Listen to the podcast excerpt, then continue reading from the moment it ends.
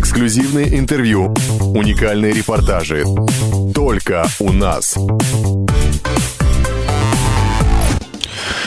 Это тема дня, это радиостанция и телевидение «Комсомольская правда». Мы приветствуем всех, кто присоединился к нам. У нас сегодня тема с разными историями, но суть этих историй сводится к одному. Имеют ли люди право на профессиональный цинизм? У нас э, сегодня Ярослава Танькова, обозреватель газеты «Комсомольская правда» в эфире. А, Юрий Савенко, врач-психиатр, президент независимой психиатрической ассоциации России. Юрий Сергеевич, здравствуйте. И э, Татьяна Юрьевна Степанова, писатель, полковник, подполковник МВД в отставке. Здравствуйте. Здравствуйте. Такие несочетаемые вроде бы с первого взгляда вещи. Да, но тем не менее, э, мы сейчас вот по, про цинизм, у нас будет история одна, которую мы сейчас увидим, но перед этим вопрос вот к нашим э, гостям. Помогает ли цинизм или наоборот разрушает? В некоторых сферах, в Может быть, сначала областях. определимся, что такое цинизм? Я думаю, что изначально нужно определиться с самим понятием, да? Да. Может быть, вы поможете, да. Юрий Сергеевич?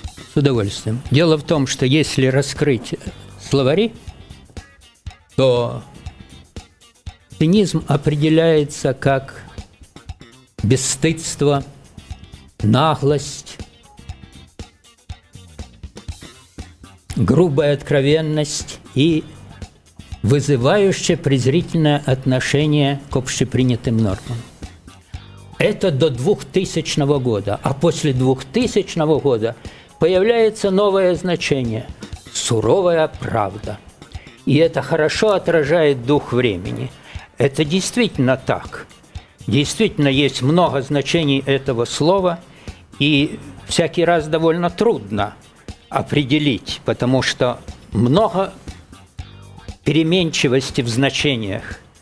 Но в данном случае мне вообще кажется, что это еще имеет корни в знаменитом споре Жеглова и Шарапова. Помните, да? Что будет кистень, если э, закон, к законам подпирать э, так, как надо дело, или это все-таки будет закон? Потому что профессиональный цинизм, в принципе, это та самая суровая правда, которой пользовался Жеглов. Вор должен сидеть в тюрьме, и ради этого я ему подсуну в карман кошелек. Я права? Татьяна? Нет, я думаю, что вы не правы. И вообще даже суровая правда, она как-то и не лечит, и не греет. Но вот просто когда мы говорим, например, о полицейских, да, вот о следователях прокуратуры, о судьях, Речь идет скорее о профессиональной деформации. То есть это очень частая вот эта вот э, фраза, которую употребляет в отношении этих людей – ее не совсем связывают с цинизмом, ее связывают вообще с общепсихологическими чертами. Но То есть не профессиональный цинизм, а профессиональная деформация. Деформация, да. Она, она это явление, то оно явление это имеет место быть. То есть э, оно очень такое сложное, оно печальное для самих иногда людей, которые имеют эту профессию, но это, в общем, реальность. А у кого чаще всего бывает цинизм? но, профессиональной, деформация? Но, но мне кажется, что у людей, которые часто сталкиваются с э, болью, со смертью, со, смертью, со, смертью, со страданием, Хотя я знал нескольких ассенизаторов и... Тоже были профессиональными циниками. Тоже да. были профессиональными циниками, Кладбищенские но... работники большие. А я бы сказал иначе, что в первую очередь это власть. Ну что, чего стоит министр здравоохранения, который называет медицину ресурсозатратной областью? О, да. И которые ездят э, с мигалкой тогда, когда скорые помощи стоят в пробке. Вот я думаю, что да. Или чего стоит э, акцент на вооружение, когда армия из больных людей или психически несостоятельных людей и с инфекцией в тылу ничего не стоит – но я сейчас хотел бы о другом цинизме поговорить. Мы сейчас увидим историю, а вы, э, радиослушатели, услышат историю, а телезрители ее увидят. Давайте посмотрим. 7 июля 2010 года 15-летняя Настя Рудниченко вышла погулять с собакой и пропала. Полицейские взяли заявление родителей, снабдили их классическим «нагуляется, вернется» и отправились на выходные. Родственники Насти сами вели расследование. 11 августа грибники нашли в лесу уже на территории Орловщины останки Насти. Девушка была зверски убита, череп раскрашен в кашу. Хоронить Настиной маме Наталье своего ребенка пришлось трижды, по частям частям с интервалом в полгода. Сначала родственникам выдали Настина тело без головы. Череп нужен был для дополнительных экспертиз. Тело захоронили. Далее выдали голову погибшей. Родители отплакали второй гроб. А в августе подозреваемый в убийстве Насти потребовал провести эксгумацию. Судья удовлетворила ходатайство его адвоката. Впереди родители ожидают очередные похороны. Ну, вот такая вот история. Э, я не знаю, что здесь. Это страх, это цинизм, это ужасы нашего времени. Есть комментарии? С одной стороны, медиков можно понять, действительно. Для... Наверное, я добавлю сразу, потому да. что я писала эту публикацию и потом вела еще на ТВЦ передачу, посвященную именно этой истории. А, действительно, три раза хоронить дочь по частям когда женщине выдают отдельно голову, хотя могли бы выдать, в принципе, ну логично, что прежде всего могли бы выдать тело с головой вместе. У них что, в морге места не хватает? Я этого не понимаю. И мало того, этого не понимают наши ну, вышестоящие чины. Я обращалась к милиционерам э, уже большего ранга, чем те, кто вели это дело, и спрашивала, может быть, я такая идиотка, может быть, действительно, да, я понимаю, надо было исследовать голову, но, может быть, действительно нельзя было ее выдать потом вместе с телом. Мне сказали, нет, это все ерунда. Мало того, из дела там действительно пропадают улики, то есть, ну, мне лично кажется, вот как журналисту, который занимался этим делом, что это жуткое, кошмарное, совершенно не относящееся никаким образом к цинизму, э, а прежде всего относящееся к преступлению. Эм, дело об человеке, который раньше был полицейским и теперь изнасиловал и убил девочку. Вот этот вот убийца, ну, подозреваемый, мы сейчас его не mm-hmm. можем называть, он раньше был полицейским. Но с другой стороны, я хотела бы даже сначала сделать акцент на том, с чего все начиналось. Вот там был профессиональный цинизм, когда девочка только пропала, когда еще не было разговора о том, что ее убийца бывший полицейский, когда еще не было разговора о связях. Вот тогда, когда случай был один из миллиардов случаев, когда мама приходит в милицию и говорит, у меня пропал ребенок. Нагуляется, вернется, отвечают О. ей. Но это цинизм или равнодушие, Юрий Сергеевич? Это и то, и другое. Это дикое падение нравов, это если уж... Э, вот я впервые услышал, что это полицейский сделал. Да в народе говорят, что в каждом полицейском участке вот такая коллекция пыток по именам собственным до 20. И, конечно, такие люди легко могут совершать такие вещи. Это дикое падение нравов, прежде всего. И цинизм. Ну вот, а можно ли э, людей, которые в этой сфере занимаются, э, называть циничными людьми? Может, они больные просто? Как был больной Малюта Скуратов, как были э, больными, психически больными, те люди, которые там э, в подвалах Лубянки пытали людей. В том, это, числе, это в, том числе и женщинами. Это... Они не должны тогда работать, они должны тогда сидеть в дурдоме. Или я что, я неправильно С понимаю? С такой логикой Гитлер был сумасшедший, все нацистские палачи были сумасшедшими. Нет, к сожалению, оказывается, что психически здоровые люди прежде всего жестоки. Совершенно здоровые люди, более жестокие, чем наши больные. То есть выражение, что, может быть, он совсем сумасшедший, раз он так мучил свою жертву, оно абсолютно неправильно? Я приведу маленький пример. Осмотр Сталина – причем осмотр проводит знаменитый профессор Бехтерев. После осмотра э, профессор Бехтерев в полголоса говорит э, студентам слово «паранойя». Сталин, у Сталина был хороший слух. Профессор Бехтерев через два или три дня погибает при странных обстоятельствах. Да. Но пара, паранойя была поставлена как диагноз. Татьяна, вы работали в милиции, вы видели, есть там такие циничные люди, которые, я не знаю, крови не боятся, над смертью шутят, э, я не знаю. Есть, есть. Всегда, есть. всегда такой, Но причем они, не, не то, что здоровый, не здоровый оптимизм. как вам сказать, есть, есть люди злые и добрые, вот я вам так скажу. Они везде есть, злые и добрые люди. Вот какую бы мы сферу ни взяли, там он есть, и злой, и добрый человек. Бывает добрый циник, он защищается, не знаю, как угодно. Там, а бывает добрый циник? Бывает. Вот он э, защищает э, вот этой профессиональной деформацией какими-то, знаете, вещами, когда он, так сказать, какие-то пускай словечки или шутит над смертью, он защищается от э, вот этой реальности, которая, в которой он должен действовать. И, в принципе, он хочет помочь этому человеку, который потерпевший. Но он не имеет права показать, что он слабый, что он нюня, что вот он сейчас будет тебя сейчас оплакивать и говорить, ах, ах, ах, у вас пропала дочь, да я там Нет, он, значит, собирается, что-нибудь такую какую-то шутку отпускает, и он двое, трое, четверть суток подряд он пашет, ищет и так далее. Но это не этот случай. Ну, значит, он это тогда уже не случай. циник, Татьяна. Это, вот, знаете, а называют циником, потому что он иногда там может ну труп обозвать жмуриком или там еще что-то такое. Вот такую вот фразу. Но результат тот, что он этого убийцу выкопает из-под земли, вот этого насильника, он его там, я не знаю, выкопает и все. Другое дело злые люди. Вот злой человек скажет, «Э, дочь пропала, идите погуляйте, она вернется. Понимаете, это вот э, вопрос-то не в этом, не в том, что, значит, заражены там какие-то органы или наши, значит, эти самые врачи, или что профессиональным цинизмом. Есть человек на своем месте, который э, работает, и он внутренне сострадает и делает, но он иногда не показывает вот все свои чувства, он не выставляет, как иногда англичане, они вообще не показывают своих чувств. Знаете, я позволю себе, наверное, не согласиться. Почему?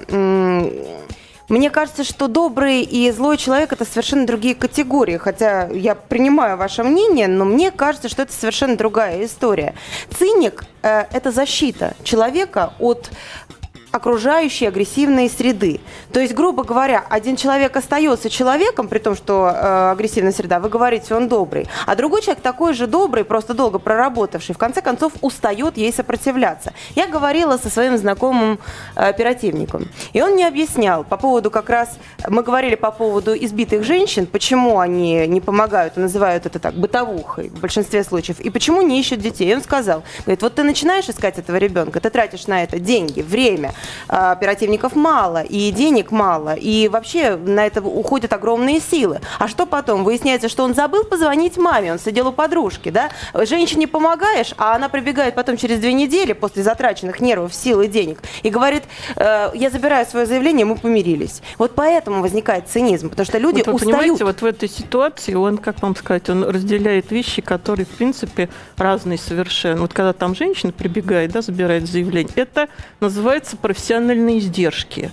То есть вот, да, бывает так, что ты работаешь, работаешь, и ты это вытаскиваешь эту пустышку, все такое. Но когда приходит и говорят, что пропал ребенок, вы знаете, люди, которые не э, в милиции работают, иногда собираются волонтерами и ищут целую ночь, целый день и так далее. Тут другие совершенно вопросы. Кстати, сейчас, по-моему, волонтеры гораздо массу, больше находят массу людей. вещей, которые, то есть вот приходят, когда, не дай бог, ребенок пропал, там вообще все в ружье встают сразу.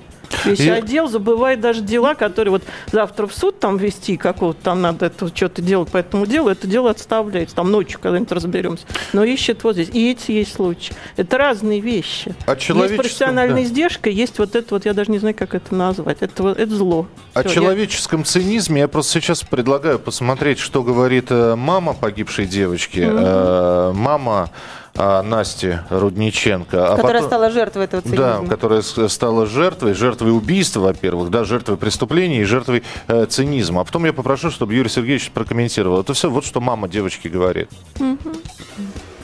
Второй год я провожу в мучениях. Потому что каждый звонок из следственных органов, каждая поездка мне туда, мне приходится ездить в город Орел из нашего Железногорска. Я очень устала. Я, считайте, я снова пережила все заново. Вот вы видели рядом могилка ее э, Настиного отца. Он ушел ровно через три месяца после Настиных похорон. Он умер от сердечного приступа. Отец просто не выдержал вот этого Он не бесконечного выдержал этого горя, дня да. Ну вот это был отрывок из э, программы, где участвовала мама Насти. То есть цинизм человеческий мало того, что с девочкой там так поступили, но еще и продолжают издеваться над... Э, и отец уже не выдержал, отец погиб, отец умер. И вот все-таки грань. Цинизм, равнодушие и человеческая жестокость, потому что я, дескать, никому ничего не должен, я сижу на своей работе, я получаю маленькие деньги, и почему я должен из-за вас рваться, я не совсем понимаю. Это, это, это тоже проявление цинизма? Я думаю, что любой человек с улицы, простой человек, не профессионал, поступил бы по-человечески и, естественно, по-доброму в этой ситуации. А служака целиком в своих уставных правилах, формализованный, не способный сочувствовать, вжиться, вчувствоваться в человека, с которым имеет дело, он отстраняет себя, он как шар катится в своей лузе и поступает жестоко. А действительно, черный юмор всегда защитная реакция. Но она не спасает на самом деле, она только создает иллюзию спасения. Но, тем не менее, черный юмор, то есть вот мы уже выделяем, это значит, уже не обязательно циник. Чер- черный юморит не обязательно циник. Это Вы быть- знаете, дело в том, что в любом термине, когда его хочешь точно определить, это знаменитое правило, нужно определить антоним. И тогда ты этот термин намного полнее поймешь и определишь тоньше. И, с- и соприсутствие этих двух противоположных начал создает вот эту остроту, жгучую, действенную. А вот интересно, действительно, а что можно считать антонимом цинизма? Душевность? Вроде не то получается. Сострадание, наверное, с одной стороны. А с другой стороны, я просто понимаю, что э, есть такое правило. Если ты чего-то боишься или чего-то опасаешься, посмейся над этим. Знаменитый праздник Хэллоуин, который совсем недавно был, это не что иное, как насмешка над смертью, над призраками, над вурдалаками и прочей нечистью. А вовсе не, не какое-то мракобесное служение дьяволу, как у нас некоторые читатели писали. Действительно, это Совершенно попытка верно. защититься Да. от страха. То есть ребенку, когда говорят, что если ты боишься чего-то, в шкафу подойди и потрогай это вот так вот. Схвати чучело это за хвост и выяснится, что это рубашка смятая. Но Это просто на, на профессиональном уровне так и превращается. Милиционеры, они, они, они постоянно сталкиваются, поли- полицейские, э, с болью и с трагедией. Э, К врачам приходят постоянно люди, с- которым, которым больно. Вот. Если пропускать это все через себя, больно будет тебе, но тебе не может быть постоянно. Поэтому ты ставишь какие-то барьеры, Ну да? вот, Причем господа. иногда не видя границ этих Есть барьеров. даже монографии, несколько монографий, посвященные профессиональному выгоранию. Вот как раз связанному с тем, о чем вы сказали. А вот выгорание это цинизм, получается? Нет. Это Еще один выглядит как цинизм. Понимаете, все зависит от того, Это кто ап- кому ап- говорит. апатия ко всему кто- происходящему, сказать. Кто какую позицию в этой ситуации э, занимает. Для одного это цинизм, а для другого кощунство. Я предлагаю прерваться на несколько минут. После выпуска новостей будет еще одна история, не менее циничная, чем первая. И мы продолжим разговор. Юрий Савенко, Татьяна Ст- Степанова, Ярослава Танькова и я, Михаил Антонов. Вы можете присоединиться к нашему разговору по телефону 8 800 200 ровно 9702. 8 800 200 ровно 9702. Из первых уст. Только сейчас. Только у нас. С новостями к этому часу. Тема цинизма у нас сегодня в эфире. Э, Я напомню, что у нас сегодня обозреватель газет «Комсомольская правда» Ярослава Танькова в студии, Татьяна Степанова, писатель, подполковник МВД в отставке, и Юрий Савенко, врач-психиатр, президент независимой психиатрической ассоциации России. Я сейчас предлагаю посмотреть э, еще одну историю, еще один рассказ о человеческом цинизме, о профессиональном ли цинизме судить вам, ну а потом мы спросим у наших гостей, как они э, прокомментируют эту историю. Смотрим.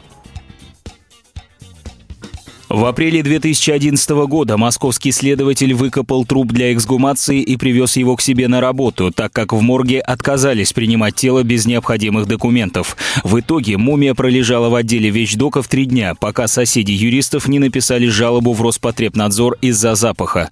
Как позже выяснилось, следователь, который вел это дело, долгое время не мог договориться о перевозке трупа с кладбища, потому что в московском отделе учета перевозки тел умерших отказывались ехать в область и наоборот. В результате юрист отправился туда в сопровождении сотрудников полиции и нанял гастарбайтера, который за небольшое вознаграждение выкопал тело и помог завернуть его в полиэтиленовый пакет. В московском морге безымянное тело без документов принимать отказались. В результате он не придумал ничего другого, как отвезти вещдок на работу. Там юрист оставил мумию, пока в дело не вмешались специалисты Роспотребнадзора.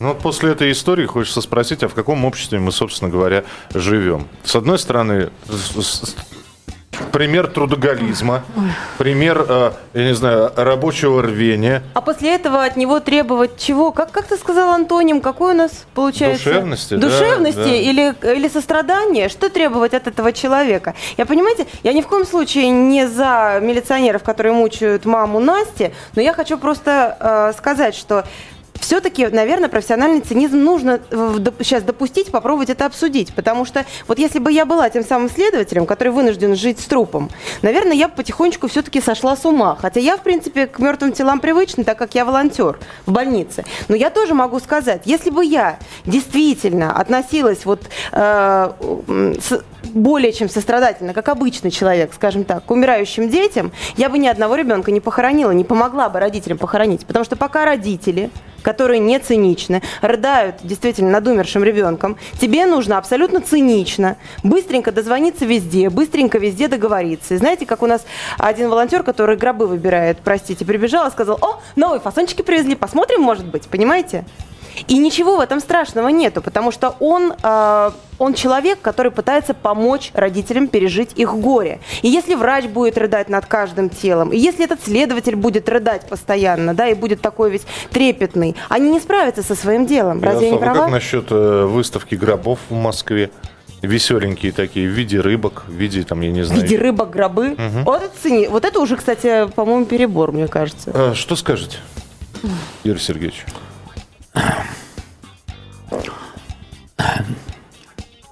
Ну разве Что? вас, как психиатра, не спасает иногда цинизм? Э, Дело в том, что мы внутри своего профессионального цеха цинизмом считаем другие вещи, а не такие, которые выглядят как цинизм со стороны.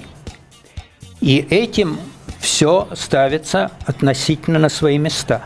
Но в целом, конечно, цинизм – это явление системное, которое пронизывает все и вся сейчас в нашем обществе э, в силу такого кризисного, неустоявшегося состояния, неизбежного, когда люди э, лишились ценностных ориентиров. А это самое главное э, – иметь такой стержень в себе. Это определяет все. Ну вот этого следователя оправдать можно, Татьяна? Ведь э, Ну, знаете, дело я вел. вопросом задаюсь, может, я не знаю. Кстати, я вас вопросом-то зачем задаюсь? Вот он это все делал. Вот я же вот Чтобы профи- висяка не было, чтобы глухаря не было, чтобы, чтобы Ну, дело раскрыть. Понимаете, это вот, э, вот, во-первых, эксгумация, она всегда назначается, это такая вещь, которая потребна по делу. Здесь ничего не подготовлено перед этим, да, выкопано, неизвестно где хоронить, но это, в общем, как-то... Ну, Татьяна, ну это наша это страна. У нас действительно половина вещей делается Сложно. именно Он- так, без он подготовки, вот в этой без всего. ситуации, так сказать, сделал все возможное, чтобы сохранить вещдок. Я только вот единственное в этом, так сказать, его могу оправдать. До такой степени, значит, абсурдно, страшно, что он готов его был положить в свой кабинет, но он сделал все, что с своей стороны, чтобы этот вещдок тело сохранить. Вот, наверное, вот и есть та точка, вот где точка, называется от- профессиональный цинизм. от Потому что для он кого-то это тело, а для него это вещдок. И он Вещдок. прав, потому что если он будет относиться к этому как к телу, он не доведет дело до Дело конца. до конца, правильно, правильно. Ну, то же самое, я не помню, ты писала, Ярослав, когда э, умер человек, не дождавшись скорой помощи, который не хотел ехать в Подмосковье или там долго-долго ехала. Да. Тут И тоже эти- кто-то никуда-то не хотел ехать. И здесь тоже кто-то... вот из вот этих вот вещей. У А нас есть телефон, телефонные звонки 8 800 200 ровно 9702. Здравствуйте. Здравствуйте, Кирилл, Москва. Да, Кирилл. Здравствуйте. Э, Я считаю, что здесь не цинизм, здесь отсутствие а, профессионализма, грамотности, безнаказанность и бюрократия. Вот я считаю, что в основном это. Потому что, смотрите, вот мы звоним в скорую, а она говорит, «Я не- мы не хотим ехать на ваш садовый участок. Ну вот что делать? То есть надо писать заявление, надо обращаться в суд. Этому следователю надо было добиваться своего, а потом изгумировать труп. Вот, э, и так далее. То есть вот мы на каждом рабочем месте это должны делать. Это тяжело, но это необходимо. Но это не цинизм.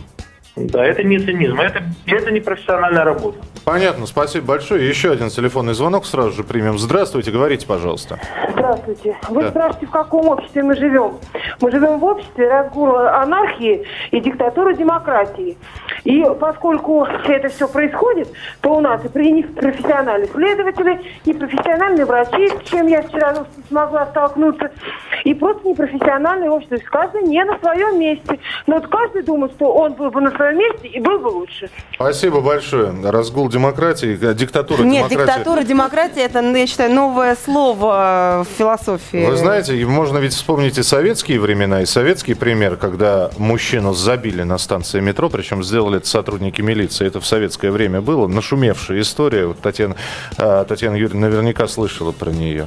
Вот. э, А вот эта вот толпа, которая стояла на лобном месте и смотрела за тем, как четвертовали Разина, как казнили Пугачева. Да? А э, люди, которые потом э, с повешенных э, веревки срезали, потому что веревка с повешенного тоже какой-то оберег было. Да, Э, э, можно э, было продать колдуне. Да. А Тома, Сой- э, Тома Сойера, вспомните, знаменитого доктора, который по меркам 19 века занимался раскапыванием могил для своих анатомических исследований. С одной стороны, продвигал такую науку, как патанатомия, а с другой стороны, занимался совершенно непотребным Вот делом. кого циником-то наверняка считали. Ведь на самом деле даже сейчас, Да он и допустим, с, этого, с да? церковью сколько огромных э, э, идет споров, да, когда церковь за что-то или против чего-то. Допустим, я опять же как волонтер могу сказать, почему у нас не развивается трансплантология? По кочану, потому что у нас церковь против этого прежде всего, и общество против этого. Потому что пересадка, допустим, сердца и легких возможно только на кровотоке, то есть когда мозг мертв, но сердце бьется, а церковь говорит, пока сердце бьется, нельзя. То есть пусть лучше умрет второй человек. Понимаете, мне кажется, что, ну вот читатель сказал, что это не профессионализм. Э, Я не, ну как, я с ним соглашусь э, как человек, да, в этой ситуации, но я считаю, что не в каждой ситуации это не профессионализм, даже похожих. Потому что иногда бывает, что для обычного человека профессиональный как раз подход выглядит как циничный. Ему кажется, ну как можно, вот, допустим, изъять сердце э, у человека, у которого бьется пульс, который дышит, который даже пальцами вот так дергает и веки иногда открывает. Ну как можно его разрезать и изъять у него сердце? А человек профессиональный понимает, что этот человек мертв, и неважно, что он дергает пальцами. Он мертв, и его вот эта вот в данном случае операция может спасти другого. Это что, цинизм или нет? Совершенно верно. Колоссальная ошибка говорить или одно, или другое. Сплошь и рядом и то, и другое. С разных сторон разный взгляд. То есть определение, четкого определения, что такое цинизм, его нет. Ка- Ну, то есть вы, вы прочитали сейчас, да? Но ведь... э, Нет. К релятивизму совершенно не имеет отношения то, что я сказал. Ну, мы, да, мы здесь же Наоборот, стал- мы против релятивизации терминов. Просто нужно в разных аспектах одно и то же оценивать по-разному. Этический взгляд на вещи, философский, высоко сверху, профессиональный и так далее. И таких подходов, аспектов воззрения очень много. И они все едины и создают рельефность, целостность. Но вот можно дать какие-то советы, допустим, человеку, как себя проверить, не стал ли я профессиональным именно циником в плохом смысле этого слова, Дефор- не деформировался ли я, скажем так. Как это проверить? Я, я допустим, могу сказать, что есть э, моральный закон внутри нас, да, о котором говорил Кант. Это, собственно говоря, те же самые 10 заповедей, только человек рождается, то есть с каким-то законом, он всегда знает, когда он поступает плохо. И мне кажется, что это бы помогло очень многим, если бы они себе действительно каждый день задавали вопрос, неважно, религиозные они или нет. Вот я сегодня поступил хорошо или плохо? Ты Человек над мертвыми знает. детьми плачешь? Да. Всегда? Ну вот не всегда, наверное, но ты знаешь, внутри, наверное, что-то вздрагивает. Но именно поэтому мне все мои коллеги, волонтеры, да, вот кто занимается, все говорят, Яся, ты сгоришь. Однажды ты не справишься. Так нельзя. И я иногда думаю о том, что, может быть, они правы, может быть, действительно. А как журналист, допустим, я уже не всегда плачу. Татьяна, а вы можете сразу понять, на первый взгляд, человек циник или не циник? Или это потребуется какое-то время? Там, в- Ну, значит, это время, это И- и общение, опять- и это, опять же, это он его циник- реакция на какую-то ситуацию. Он циник всегда, да, и везде, и во всем, или он может быть абсолютно нормальным человеком, но при этом, я не знаю... э, Шутить по-черному. Шутить по-черному. что Я вам скажу второе, да, что он может быть выглядеть как вот циник, шутить по-черному, но быть очень нормальным человеком и стараться помочь и, и сделать все. И, то есть это всегда только по ситуации. Мы смотрим по конечному результату. Вот э, он собирается, ради чего был выкопан этот труп? Ради того, чтобы положить его себе в кабинет? Нет.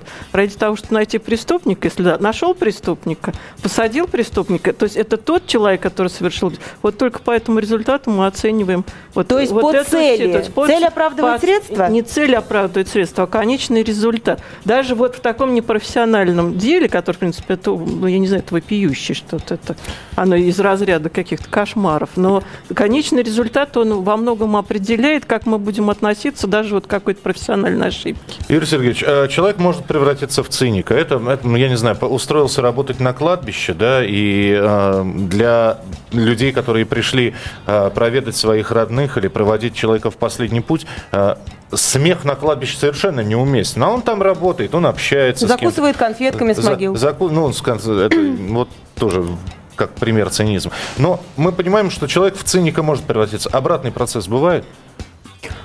Или если уж на- начал разрушаться, да, начал свою ду- душу цинизму разрушать, то это все это необратимо.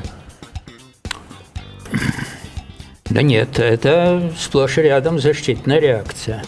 Черный юмор. Мы, мы встречаемся с черным юмором в реанимации, у алкоголиков, которые пьют, зная, что это отрава под 100% фальсификаты. Кстати, бомжи очень любят вот по-черному так шутить. Да ладно, бомжи, что бомжи, Шпаликов, великие люди, которые пили, помните, пьяницы и опьяницы, И- пропащий Ерофеев, человек. да? Да. Ерофеев, Да? да. Ерофеев вообще, да. Москва, петушки, мрак. Да.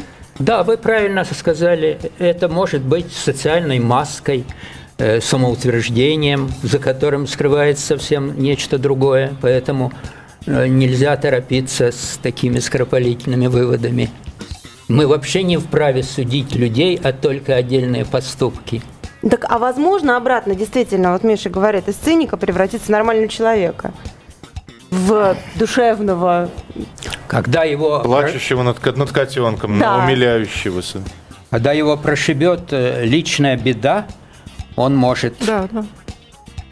встать, Вернуться. Да, вернуться, да. По отношению к другим тоже, или только по отношению к себе любимому? Даже к другим. Отношения, да. Знаешь, А- обращение в веру бывает в пожилом возрасте. у нас финал нашей сегодняшней программы, как в сказке про Снежную Королеву. Надо заплакать, чтобы осколочек зеркала вы- вы- вылетел, да, и сердце оттаяло. Ярослава Танькова, э, Татьяна Степанова, Юрий Савенко были у нас сегодня в гостях. Мы говорили о цинизме. Э, Идея э, и тема эта совершенно э, многогранная. Я думаю, что будем встречаться.